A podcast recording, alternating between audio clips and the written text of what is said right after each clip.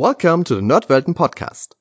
I recently had the opportunity talking to Patrick Chapenet and Hubert Chardot, two former Infogrames employees and really, really nice and fun guys who worked on the original Alone in the Dark trilogy, Shadow of the Comet, and Prisoner of Ice. Well, as you've already noticed, this conversation is once more entirely in English, as Patrick and Hubert don't speak German, and um, my French is quite rusty. So have fun with this new episode and remember to subscribe to the Nerdwelten podcast on your podcatcher or iTunes. Find us on www.nerdweltenpodcast.com and remember, we're always interested in your thoughts and opinions. Let's get started. Herzlich willkommen beim Nerdwelten Podcast. Hier wollen wir uns über all die schönen nerdigen Dinge dieser Welt und insbesondere über Retro-Videospiele und Computerspiele unterhalten. Also macht's euch bequem, spitzt die Ohren und dann viel Spaß mit der heutigen Folge.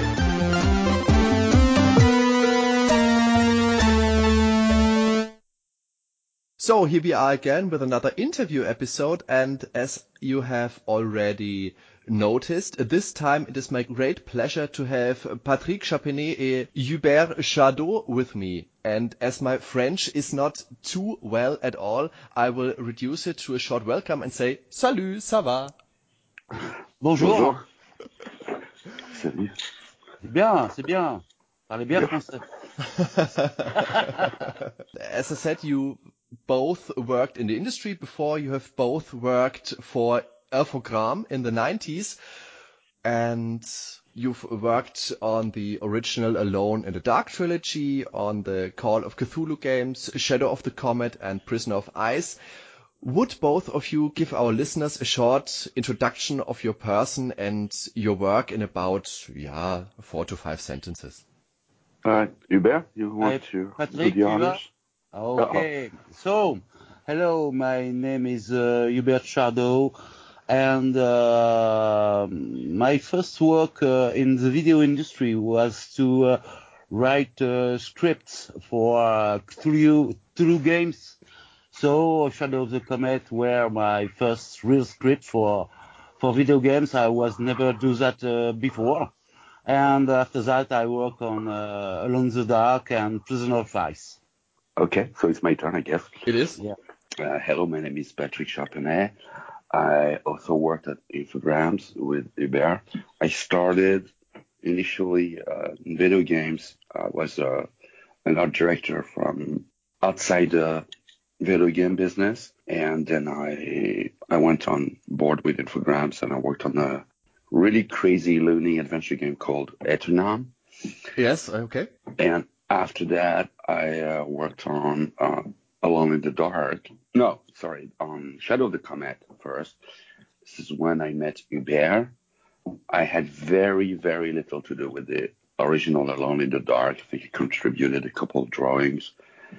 Uh, but then I, um, I, w- I was recruited on Alone in the Dark 2 and 3 to be uh, pretty much uh, art manager, art director, set designer, kind of we we had to pack a lot of hats back then because there were those were small teams and we were doing a lot of different stuff.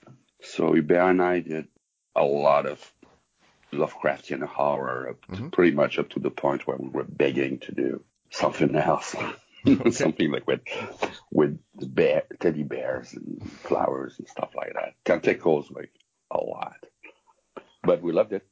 How was your impression working for a French-based studio with such high ambitions as uh, Infogrames back in the day? Whoa. It was, um, for me, what, um, a, a, a real discovery, you know. I, before that, I, I- was working in, uh, in the movie industry, but not, uh, uh, not creative. I was a distributor of movie for 20th Century Fox. And the first time I, I came to Infogrames, I met, uh, weird people like uh, Patrick Charponet, and it was very, very, very, very strange, you know, for for for, for me. But uh, Thank you. no, no, but it was terrific. In, in fact, really great. Uh, it, you know, it, I, I I have the the impression to to work in Hollywood in the in the 40s. You know, Uh-huh. It was the same. You know, it was uh, it was new. Uh, it was uh, astonishing. Uh, it was uh, very amusing too, and uh, we can do uh, everything we we we wanted, uh, except some some too much horrible things because Bruno Bonnell didn't want to shock uh, too much the audience. But uh, we were free. We we don't uh, earn uh, a lot of money, but uh, we were free, and it was very amusing. We were young. Yeah, and also a little thing that you, you might find amusing was that one of the reasons why we had to write in a little bit the violence and the gore and the really horrific themes that we were always trying to push for as a creative team do, doing Lovecraft was uh, uh, we would always get that oh be careful there's Germany. They don't like to see blood because there were like a lot of pr- approval problems because Uh-uh. because of that because of you guys. And when did the studio decide to start a cooperation with uh, Chaosium, the publisher of the Call of Cthulhu pen and paper uh, roleplay game? I think it was a package with uh, Alone in the Dark and Shadow of the Comet pretty much at the same time. That might have been pretty much around the time you got hired, Hubert. Maybe a little earlier, like 92, something like that. Oh, it was two years before the releasing of uh, of uh, Shadow of the Comet because uh, Bruno met the people of Chaosium in Oakland and they signed a contract for uh, to develop three games. Uh, the first one that uh, was supposed to be uh, in the Dark, the first, and uh, Shadow of the Comet, the second. So Right. they have a problem with uh, with script and. For by by luck I uh, I I heard about it and uh, I met Bruno and uh, because I was a fan of, of Lovecraft I proposed him to uh, work and uh, it, he, he needs someone to to to, to write stories. So uh, it was an it was uh, unexpected unexpected. And uh, you know uh, but uh, at the basis uh, they signed a deal. So they Chaosium expect games, so we have to produce, we have to release these games. It was very simple, a simple thing. And the contract first uh, included just two games, Alone in the Dark and Shadow of the Comet, as far as I understand.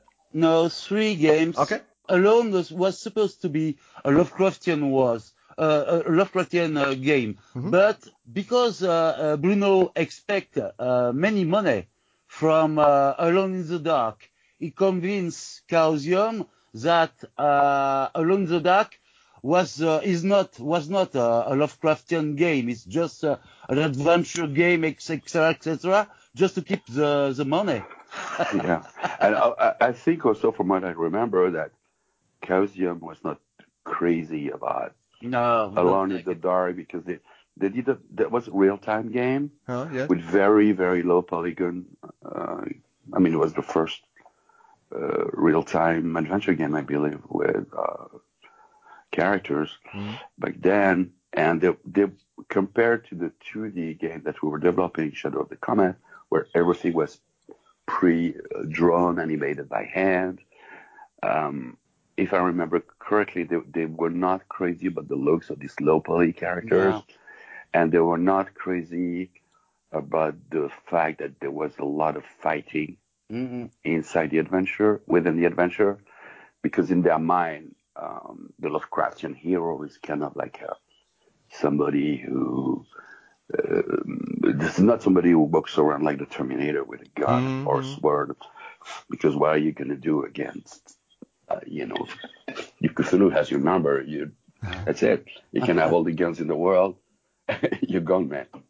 Yeah, yeah, that's the point of the, the stories, and I get that. But um, it was uh, during uh, the development that uh, Chaosium pulled its uh, license back, or was it before?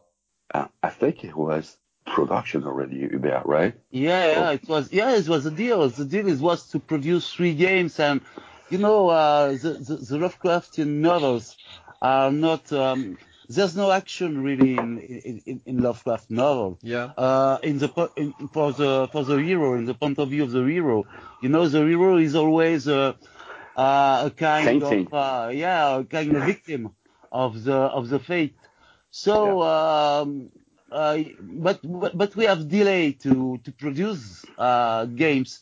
They expect uh, games for for Christmas, you know, and uh, we we were in a hurry to to to do that because uh, a a game was distributed in states by uh, what what what what what what's the name of this Uh, company? bro- Broadband or No. Inter- Interplay? Interplay. Interplay. Interplay.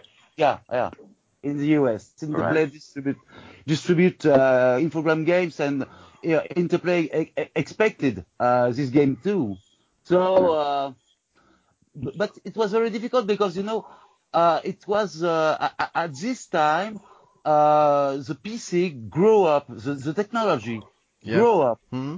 and uh, first I, I think it Shadow was a three. C'était trois disquettes, non? Three. Um, Yeah, maybe like three, three or four floppy disks. Well, yeah. floppy, yeah. Yeah, Uh, it's, so three and they were three and a half. uh, yeah, uh, yeah, floppies, yeah. Yeah, it was light. It was a very light game. Mhm. not, not a lot of things inside, of course. Yeah. But it was not in a state of uh, anger that uh, Chaosium pulled the license No, because later no. on, Aha. No, no, no. No, we had a, we had a really really great relationship with them. Yeah, great. Uh, uh, I was visiting uh, regu- regularly Mhm. uh, Oakland, California, to meet with the team, and they were always the most uh, gracious and charming. I mean, they look like bikers. Don't get me wrong; they're kind of scary looking, Yeah. uh, but they were like they were great. Uh, they would share everything they could share, um, um, reference material, advice. Uh, very, very, very, very nice guy. They would spend entire days reading the script with us, and uh, me trying to translate to English because the script was in French. Hmm. And uh, just, just great guys, very supportive. Yeah, and that's um, also a thing that kind of com- confused me when I when I researched for this uh, interview and the uh, episodes we are planning to do on the podcast because Alone in the Dark still is a very Lovecraftian video game with all the books, with all the creatures, even uh, as far as I recall, the name Cthulhu is still featured in the game.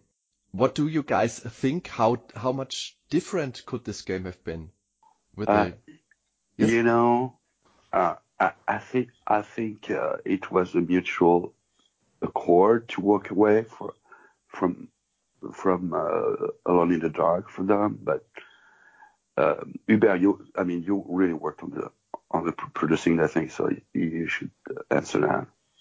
Yeah, but mm, first it was um, uh, how can imagine to be uh, to, to, to be Lovecraftian uh, game, but uh, when uh, uh, we decided to uh, to take uh, uh, to make something different, we we, we change all the the name of the creature.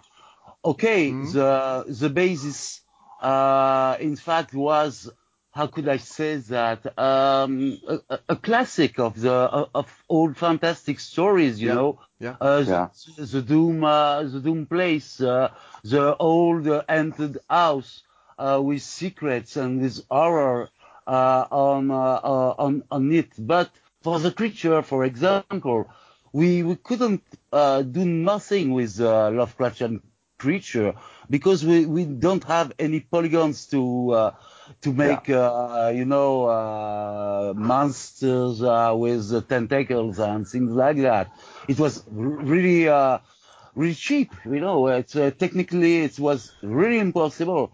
So uh, we tried to make a kind of uh, fantastic, horrific uh, film uh, uh, film noir. Uh, You know, uh, with a private detective and things like that. You know. yeah yeah Yeah, that's It's for not the reference. Yeah, it's Sorry, not you- Lovecraftian. It's not Lovecraftian. It's, That's for the reference to Cthulhu, which honestly I don't remember, but you know there were two Yeah. things. Like Lovecraft, his early works. I mean, with uh, it was free for all, right? It was Mm, not mm, mm.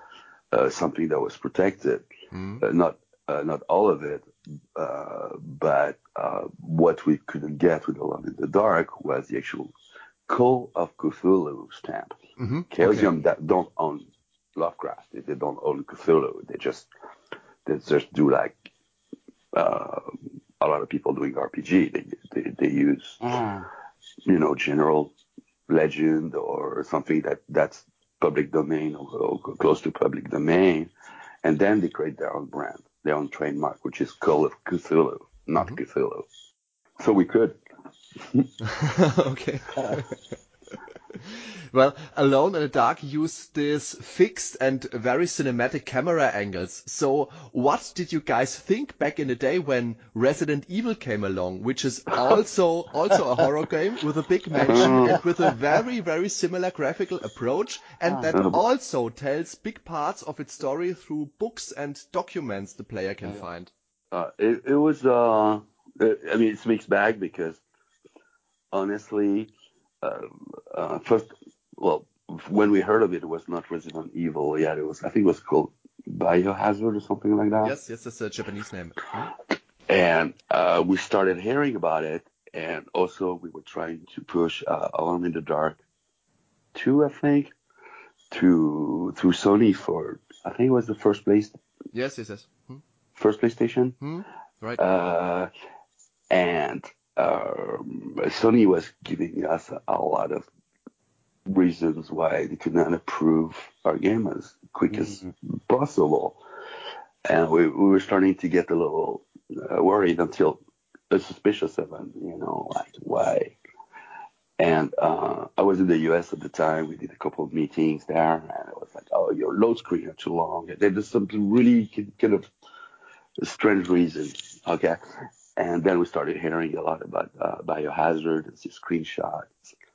And the thing was that, uh, yeah, we were we were a little, a little uh, concerned for sure, but we knew that Alone in the Dark was going to get a co- copy that's somehow uh, quickly because it was just an int- very interesting proposition to the real time characters. Uh, and on the other hand, um, I mean, I, I really loved it personally. I mean, as an artist, I, I, I thought a lot of the stuff that they were doing in Resident Evil was probably superior to the, what some might call a prototype called Alone in the Dark. I mean, they, they, they, they were no holds barred as far as the horror, as far as the, the, the really scary, sh- uh, sorry, scary stuff. um, and we were kind of like, oh man, I wish we could do that, right? Plus, you got the know-how and, and the talent of the, the team that did, did the game. In this case, incredible. So you got no harsh feelings about Resident Evil? No. No, really, Why uh. Why? you know, I mean, when we did our first adventure games, all that stuff. I mean, we we, we took a lot of it, influences, let's say. Hmm? We don't copy things per se, but you know, uh, hey, how do you solve, you know, opening a door with a hidden Okay. puzzle or whatever and to the adventure game? I mean, sure, we were we, we were taking hints from our, you know, Sierra Online and uh, whatever, you know, the competition. Like, oh yeah, that's how they do that stuff. Let's let's do our own version, our own spin. Sometimes, you know, we we don't create in a vacuum. So all the power to to Biohazard, Resident Evil, and when you see what they did with that thing, uh, good bless them. You know, we they they never let that license die. So great. Okay, I got one more question about Alone in the Dark. One thing I particularly like about this game is that in the beginning you can choose between two characters, between a male and a female. Uh, another thing that Resident Evil copied, but um, okay. Um, but why? you want the, you want to fight, right? no, no, I don't want. I you don't want want. Sully to fight with um, why was Emily Hartwood added as a playable character? Was there a reason, or was it just um, to add a female? Ça, c'était, it was um, Frederick uh, Raynal uh, Friends, uh, who was, uh, comment il s'appelle déjà? Uh, what was his name? Uh, Yael, Pardon? Yael Barroz. Ouais, Yael Barroz. Yeah. Yael Barroz wanted to um, to to to to design uh, a girl, and uh, because uh, she was a girl, and uh, she Yeah. uh, she says, uh, uh, girls uh, don't uh, play, uh, to never play uh, video games. So uh, maybe She was the, uh, just with, she was the set designer on yeah, yeah, Alone in the Dark. with a female ca- with a female character, uh, maybe uh, girls uh, will like it. And uh, in fact, it's it's it's easier to uh, win with a girl because his uh, his kick are uh, are best than the man. You know, if you want to fight uh, a creature or monster, you better choose a girl. Uh, she's stronger than the man uh, with uh, with the punch and with the kicks. How So- about that?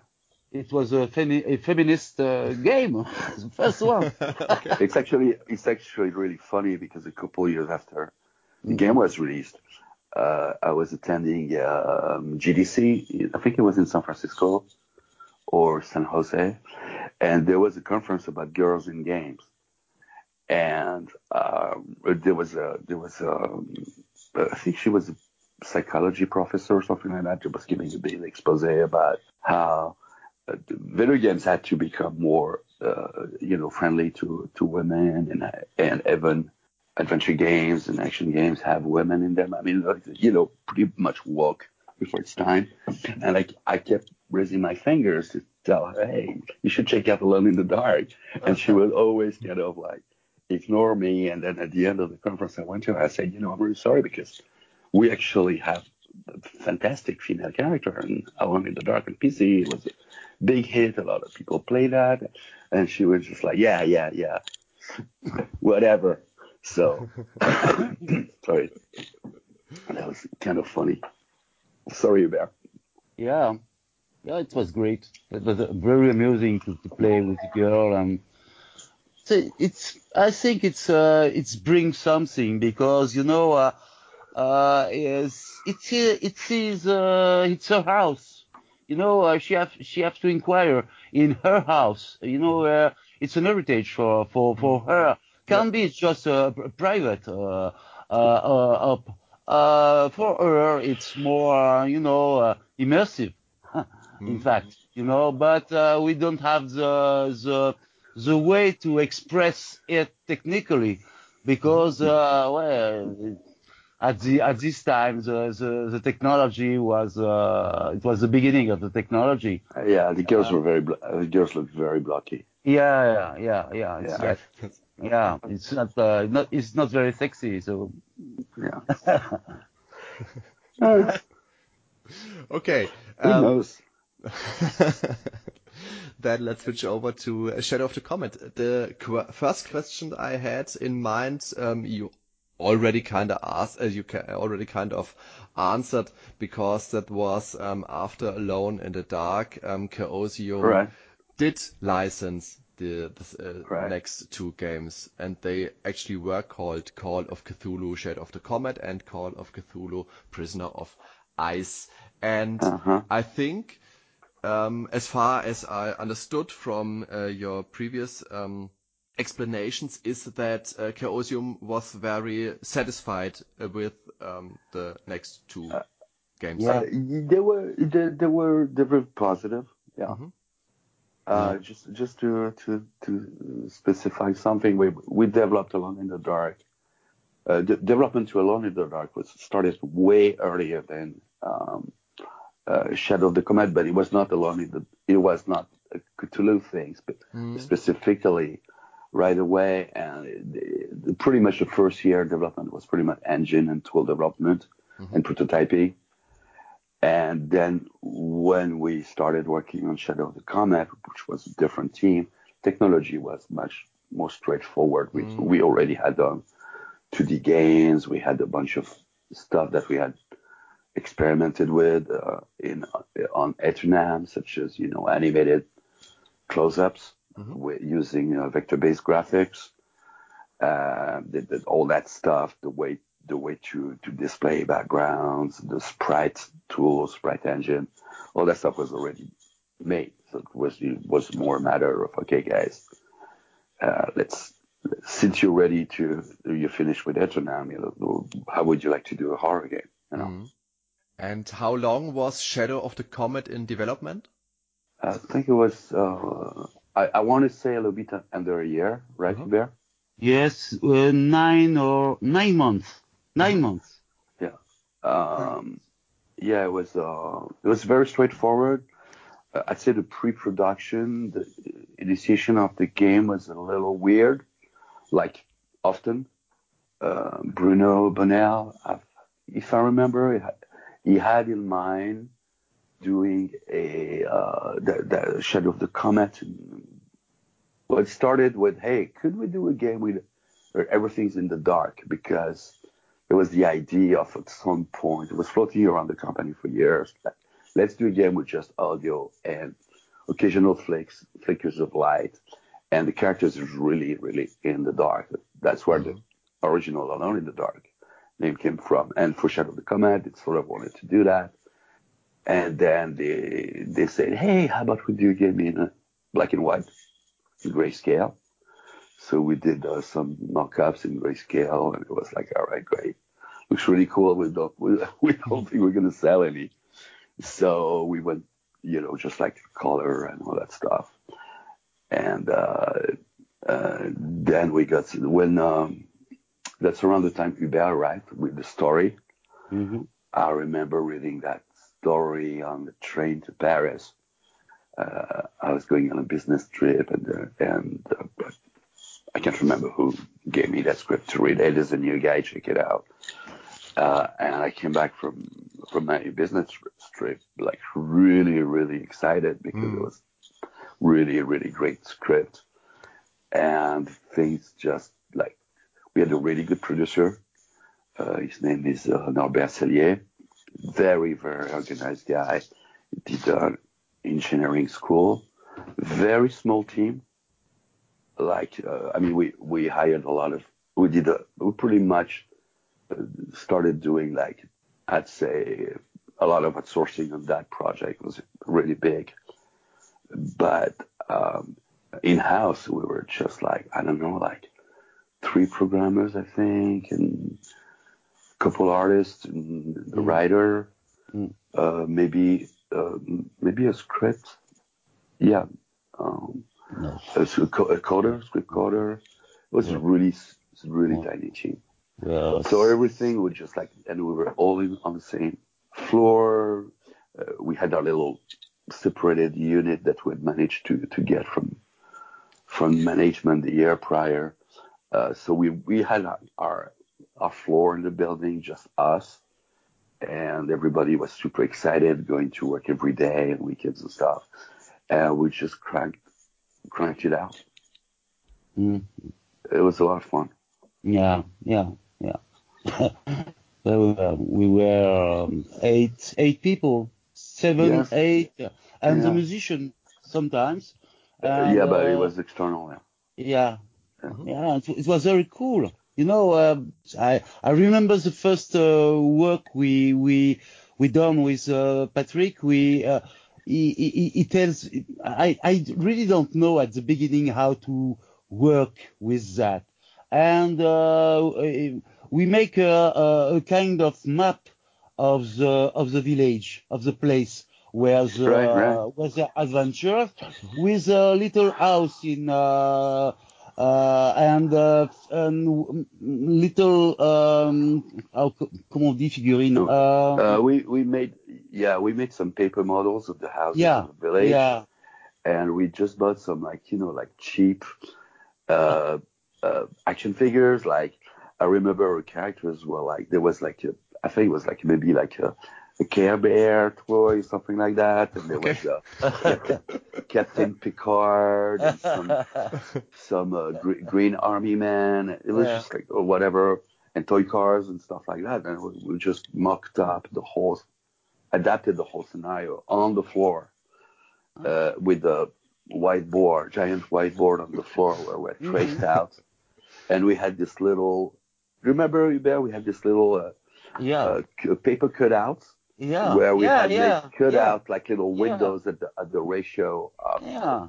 the, the the resolution of the game, and we would like lean down, like, just like kids on the floor on our bellies and elbows, and say, "Hey, this would be a good shot." Like, let's move the house a little bit there, and just let's just read redraw the village center and stuff. Yeah, yeah. So there was a lot of um, planned physicality for for that game, which was was not just like some random houses. It was actually we could have made a 3D game with that. It would have worked. Yeah, it was it was like like, like kids uh, playing at uh, at the game. We we, we create Yeah. a, a virtual um, universe, uh, the, the the village and around, and uh, we imagine uh, everything uh, what could happen.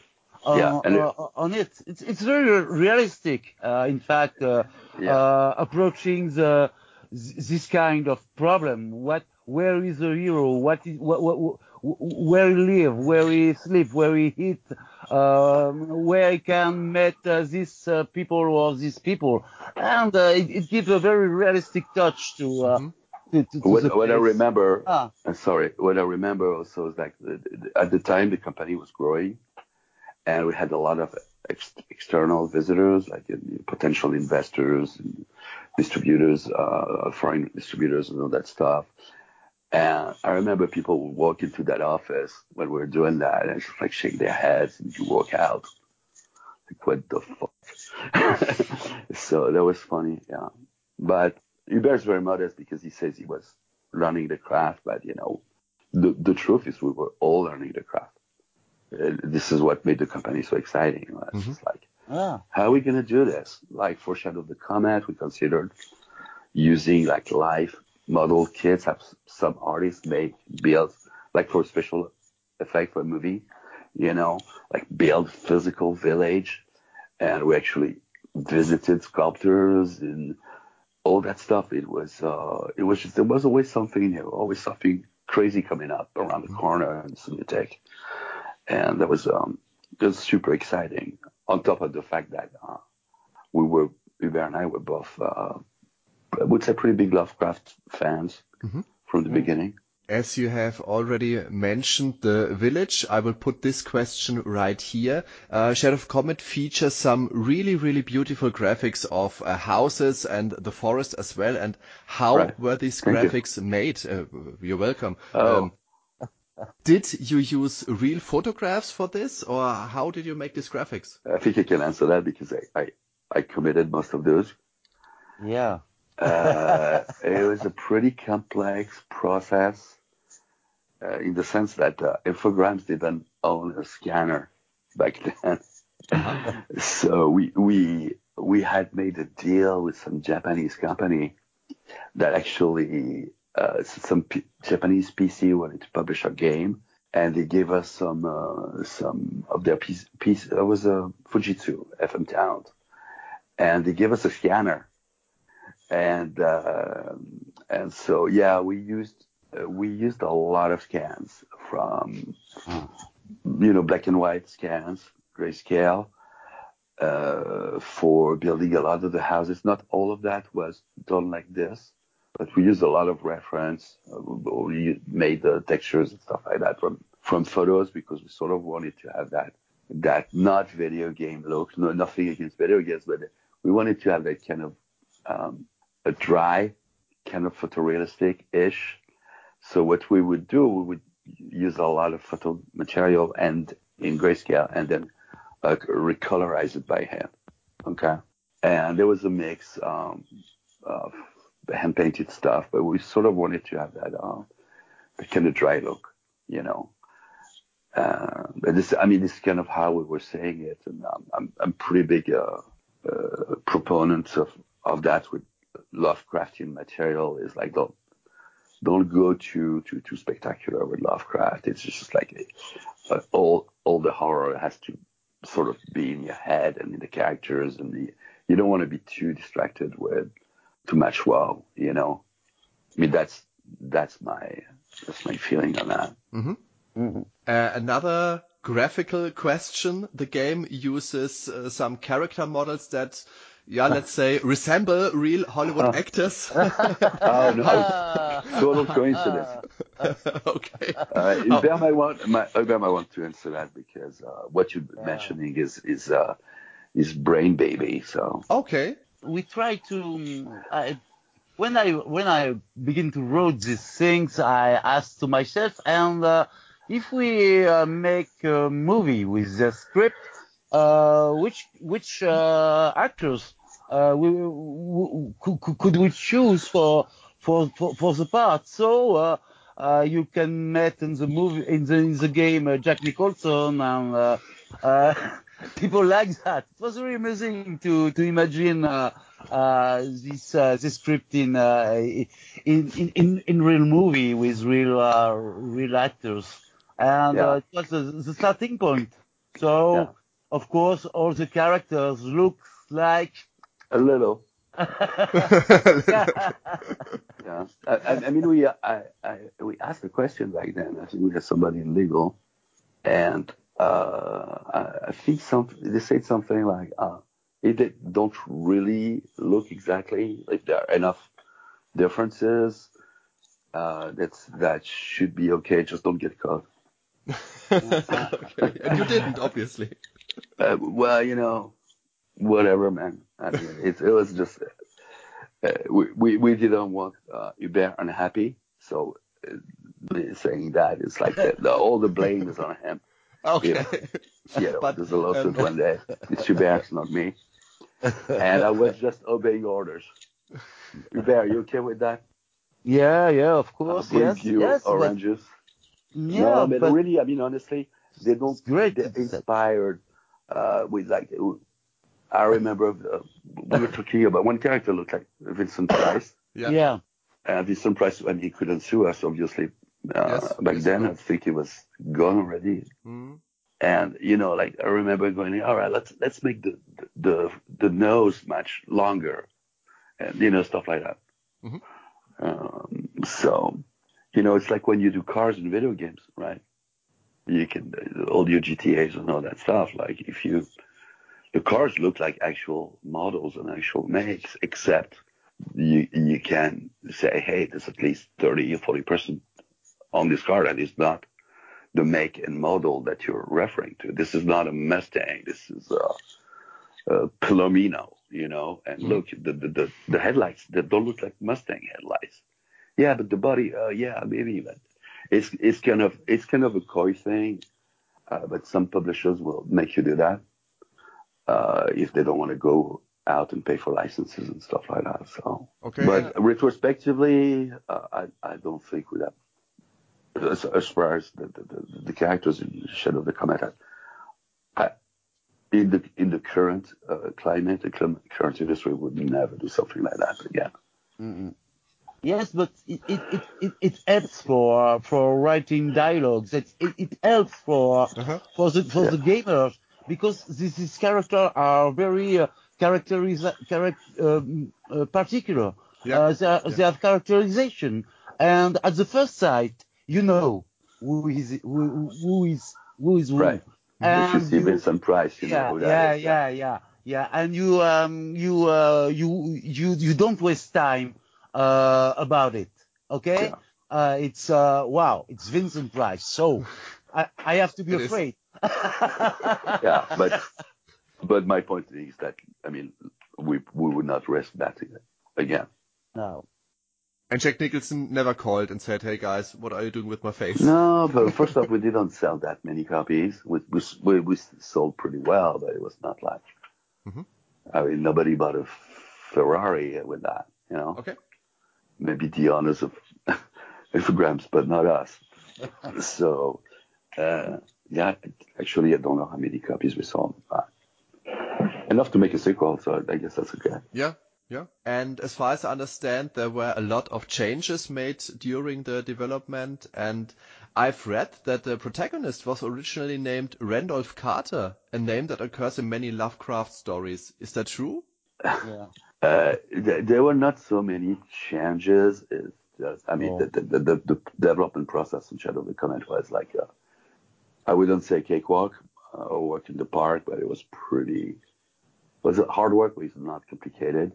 Uh, editorially, there's been some changes, yeah. Mhm.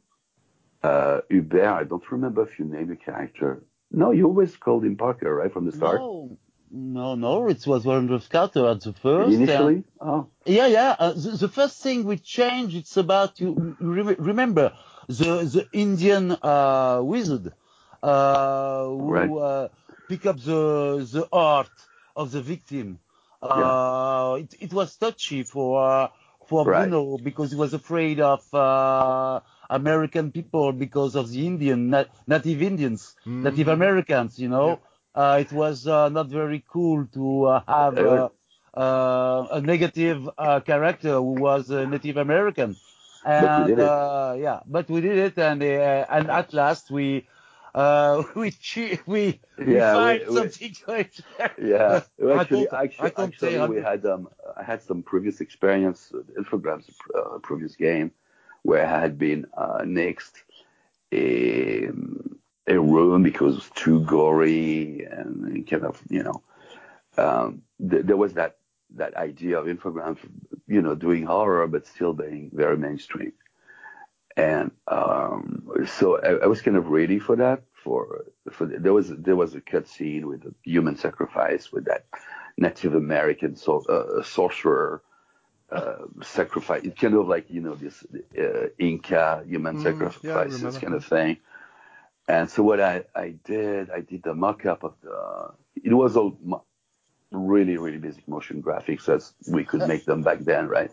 With uh, Deluxe Paints and Animator Pro.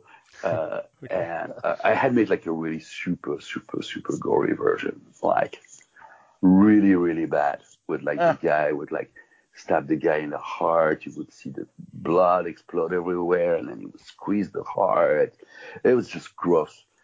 and uh, hoping that, hoping that it, it- they would accept like the, the still seeing the heart and everything, but more, more like almost like a shadow, shadow, you know.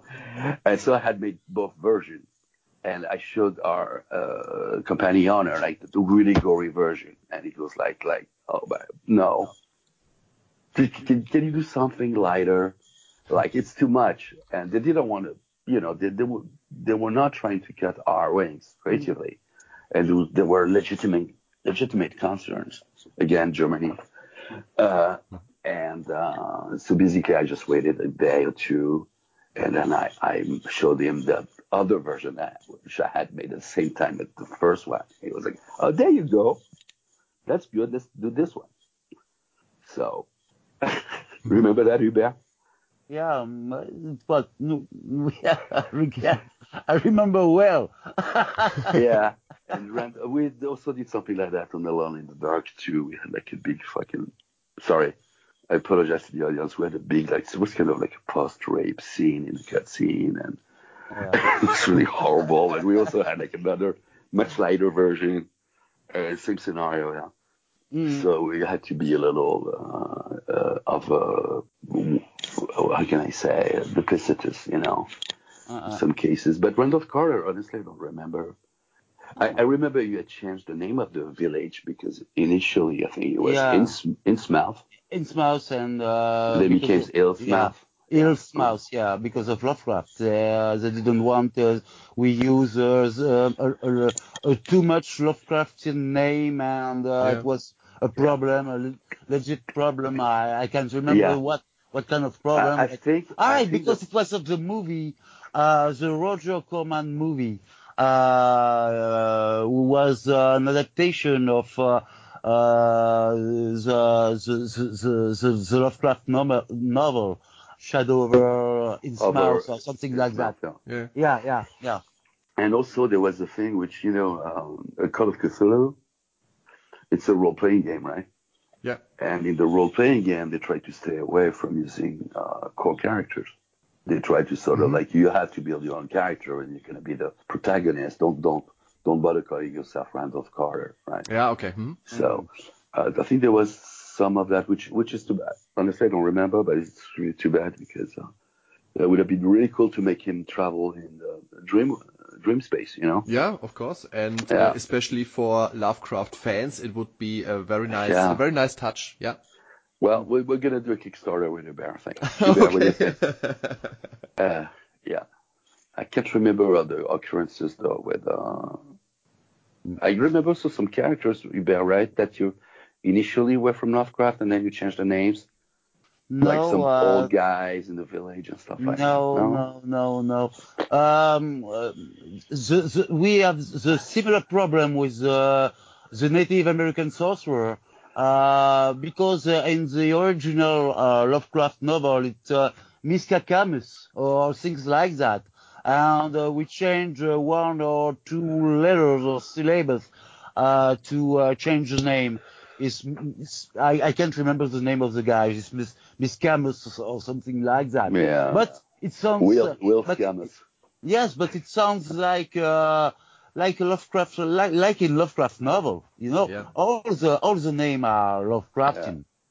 And you know, it really amused me to no end when I because just after Alone in the Dark, um, Shadow of the Comet, the, the, the comic book started coming out in the I think it was in '95 after Prisoner of Ice and all that stuff, and it was Hellboy by Mike Mignola, Yep. and they had that that whole rough crafting riff with like never using the, the name from Lovecraft. It's is built. He, he seated is is on you know bestiary and mythology, but looked a lot like Lovecraft, and then Ah. took it away with his own names and all that stuff.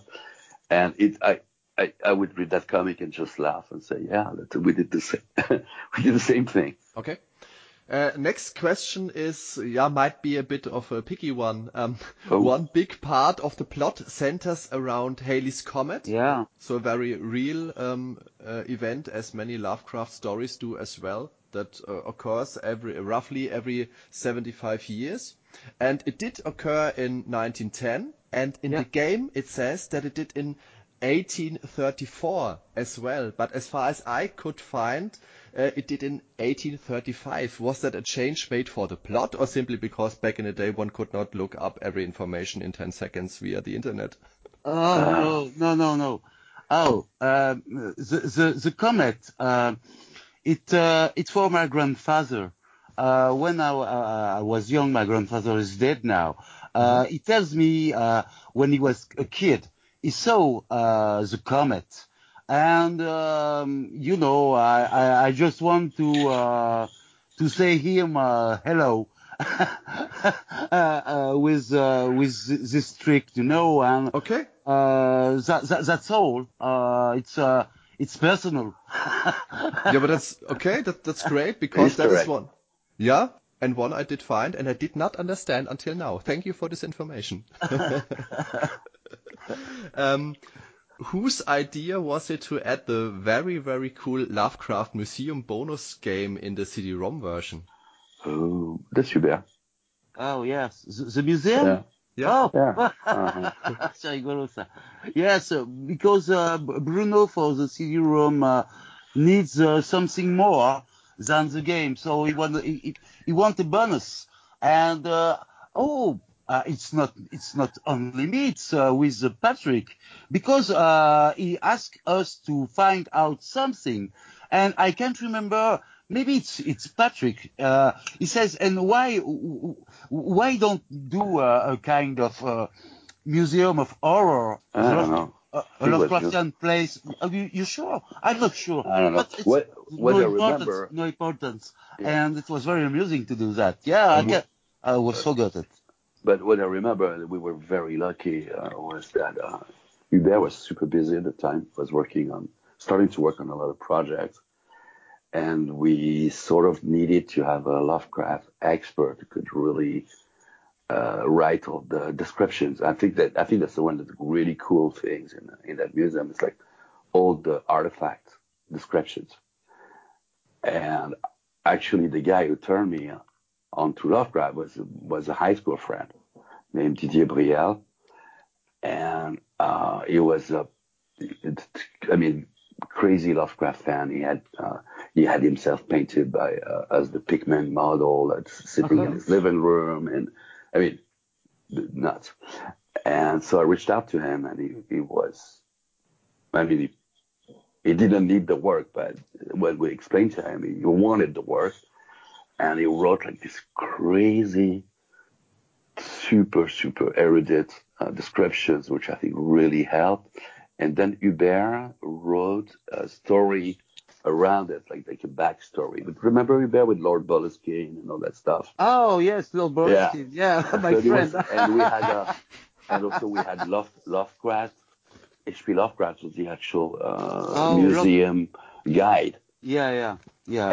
and um, and it was just like it things that us really well. And we had a guy, I can't remember his name, who did the art. Who was just like super, super good. So we actually it was a tiny little portion of Shadow of the Comet, but uh, um, very, very proud of it. The, the, even though I did, I pretty much didn't do any work on it other than, other than looking for the right people with it, with Uh-huh. Hubert to to make it work. It was awesome. Yeah, it is indeed. It's a very, very fun extra, Yeah, I have to say. I've seen it on YouTube actually a couple of years ago. Somebody put it up on YouTube. Yeah, I kind of stumbled upon it. Um, I recently bought um, Shadow of the Comet via GOG, and when you start it up, you can uh, choose uh, the museum, and I just thought, uh, the museum, what Right. might that be? And then I got Yeah. this fun little extra. Uh, it's, Yeah. it's not, it's uh, on the rather short side, but Oh yeah, it's nice. It's nice just to walk around and take a look at all these uh, Lovecraftian extras. Yes, it's great. oh yeah, the exhibits are great. Yeah, Yeah. it was just a, it's such a trip. Uh, again, we really like love. We're we're fanboys uh, with Hubert of Lovecraft. It's like, oh god, so great. and the third Lovecraftian game you did was Prison of Ice, which moves the setting from the 1910s to the 1930s and adds Nazis and shifts the plot into a more, yeah, let's say Yeah. pulp and sci. Um, Yeah. Right. yeah, yeah, Oh, uh, yeah. Oh, yes. Um, the the main idea was to um, connect Lovecraftian stuff with uh, World War II, and uh, just uh, just before, just um, oui, be- uh, non avant, uh, Before. behind- before uh, World War II with Secret Operation, you know, with uh, it's kind of uh, uh, Lovecraft, uh, Lovecraftian Indiana Jones, you know. Yes, exactly. That's how I would. Uh, yeah, adventure, and um, the idea was uh, was given by um, a, a secret uh, uh, Nazi organization uh, who's uh, looking for uh, old artifacts, old magic artifacts. So. Uh, um, I first it was uh, I was the idea to to to wrote about a thing uh, like uh, Alien, but uh, on a submarine. But you know, um, it's not very easy to um, to imagine uh, a kind of uh, alien uh, adventure in game into a submarine Right. at this uh, at this time because it's very small Yeah. and uh, at, at, last it will it will become boring. So Mhm. we imagine a kind of monster who is uh, released on Earth because uh, he was find out a kind of uh, Cthulhu monster, uh, very aggressive, and you have to fight uh, it and uh, beware of uh, of spying guys around and you know a kind of dangerous ground. Okay.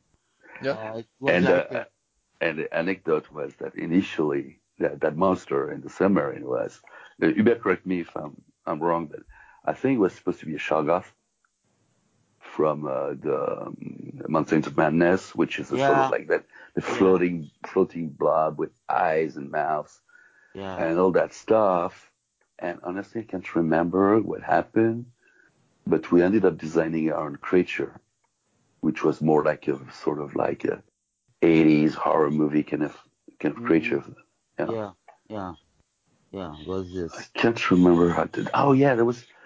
We had a sculptor uh, who designed it, right? You. Yeah, yeah, Yeah, yeah, uh-huh. yeah, yeah, yeah. We you you sculpted yeah in uh, in, no, uh, no, no, it's not from, you. Uh, from I think it was from Annemasse or on the Swiss border. I did oh no, I yeah, did the yeah, I did the first sculpt. I Yeah, remember I yeah, did the first sculpt, and then we met that that sculptor, and we're like, hey, would you take a stab at some monster? yeah, And he did. Do you remember that big, like it was like 30 centimeters yeah, high Monster, and I think we did based on that. Uh, Yes. and it was it was a pretty uh, it was a pretty cheap, cheap monster. Yeah. Yeah. I mean, like looking back, it's like we did everything wrong by Lovecraft on this on this Yes. specific character. We should have never shown it. Yeah, you, you, you're right. The, the, the first um, impulse was uh, at the Mountain of Madness novel, you know, which is which is a very great novel. It's one of the best, you It's- know. Yeah. it is. It's, they're fantastic, fantastic. Not just Lovecraft. It's, it was Yeah. just a great horror novel. Yeah. Yeah, yeah. yeah. So Yeah, it was a shock of yeah shit. H.P. Lovecraft, so bad. And uh, a nice, t- nice touch of the game is that later on, um, you meet some familiar faces from uh, Shadow of the Comet. Oh my god. Uh, yeah, it was. Uh, we were doing. Uh, I think we're doing some recycling actually. uh, uh, yeah, and it, it wasn't the first time we had recycled uh, Drakkhen, which was one of the first adventure games. Uh, I mean, popular adventure games were in Fragrance when we did it. So now we recycled some of Drakkhen just just because we could, and we we figured, you know, hey, we're gonna do that room, and we're not gonna have to pay anything. We already have the art assets. Mm. Uh, but yeah, we go back to the village, right? To the the the, the fisherman's wharf, right? There? yeah, um, y- yes, but you know it was it was a really long time ago, and uh, it's, it's hard to remember this, you know. yeah, but uh, we, we, well, you know, it's over 30 years ago, right? We don't. Oh no. Je sais pas. Okay. Je 25 years. Oh god. So we can still go to prison for that.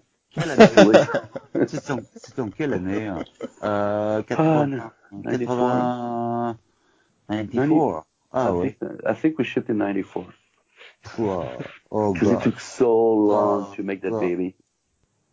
Oh my god, Yeah, it yeah, was like yeah, it was like pulling teeth. Uh, we had that joke that that that uh, that game was developed over uh, uh, cursed Indian burial grounds Uh, Yeah, okay. because if anything could go wrong, it would go wrong. Like the whole time, we were supposed Yeah. to make that game in like less than a year, and it took us like I don't know, two years to make it, Hubert, something like that, no. a little longer. no.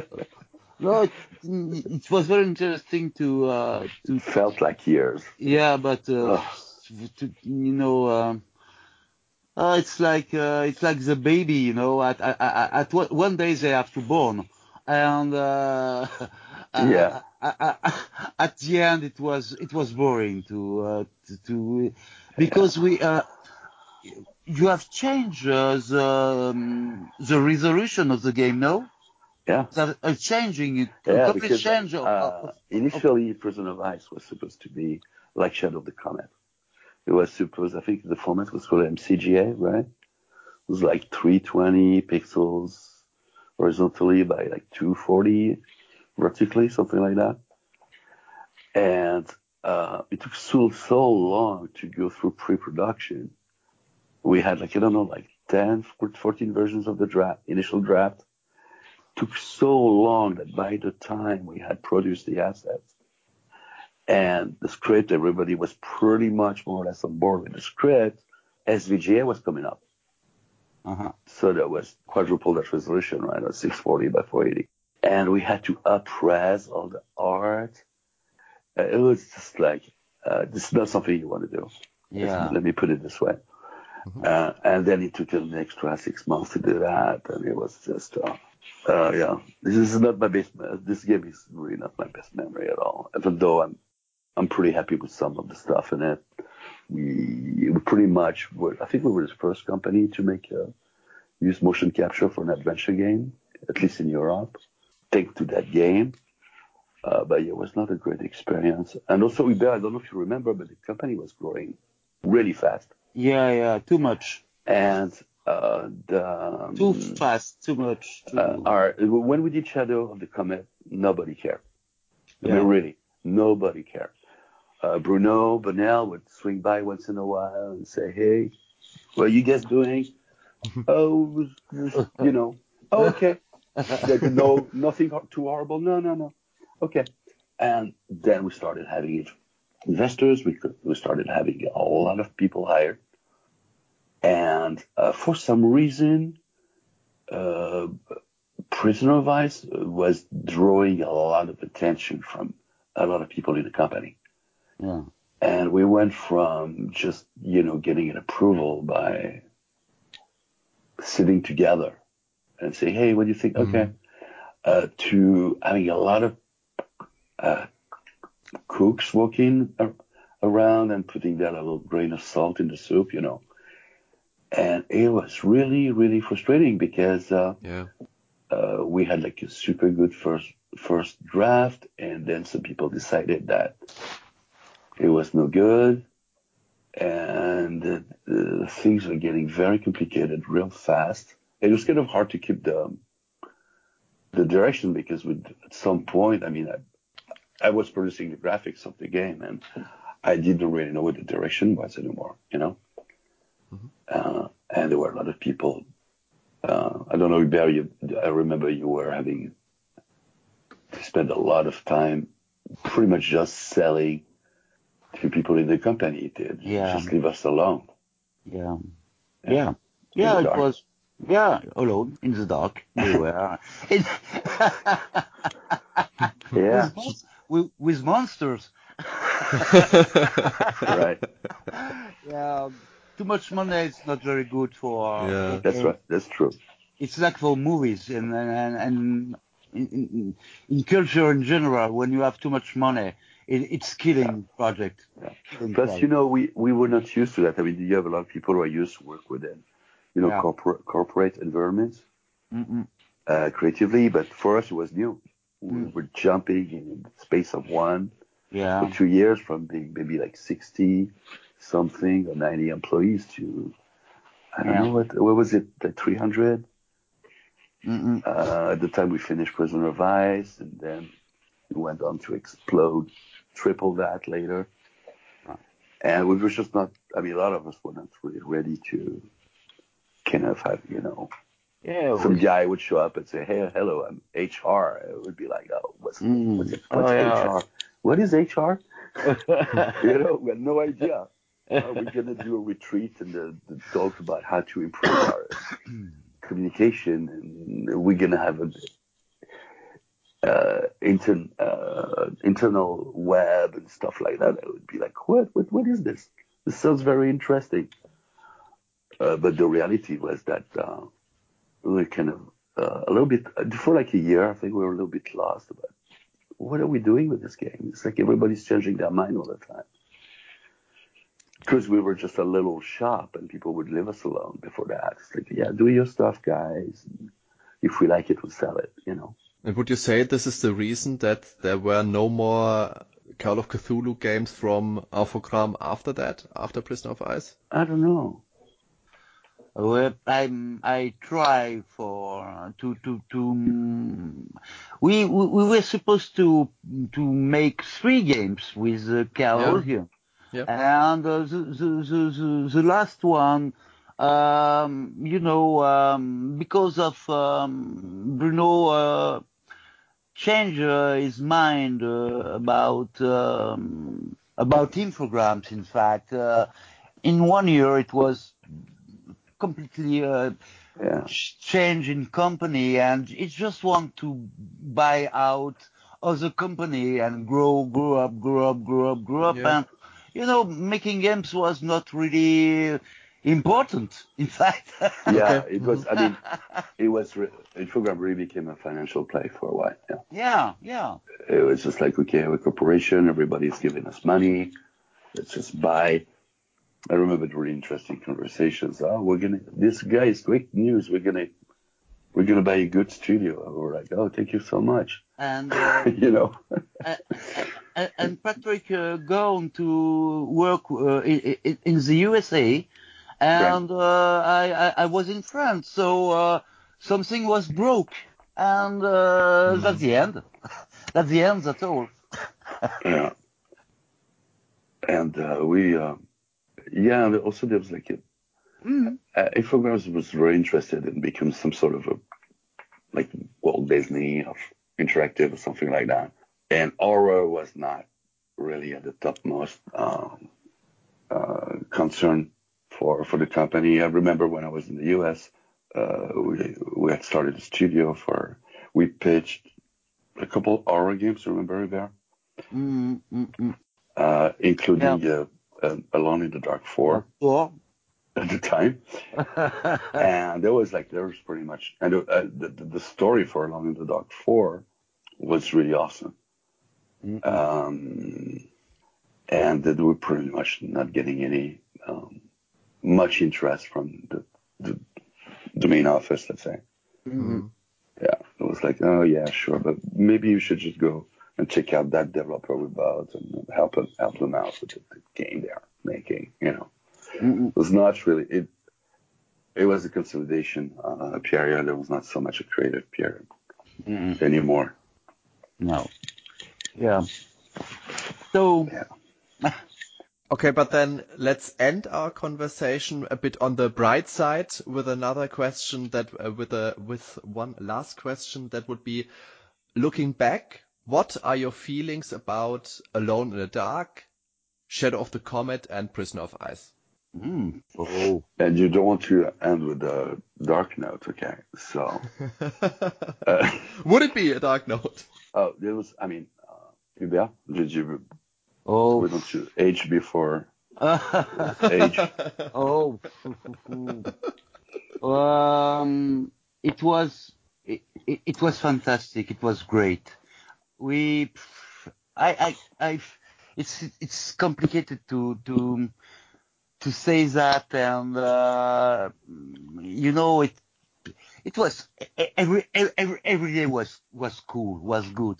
You Mhm. know, it was not. Uh, mm, it was an adventure. You know, we don't Yeah. really. I, I'm sure we don't really know what we were doing. Really, uh, we we invent things, and it works. You know, when I I remember this time, I I you know it it, it, it was something magic in the air, and uh, great people uh, work uh, uh, together for succeed something great. I think you know. Yeah, yeah.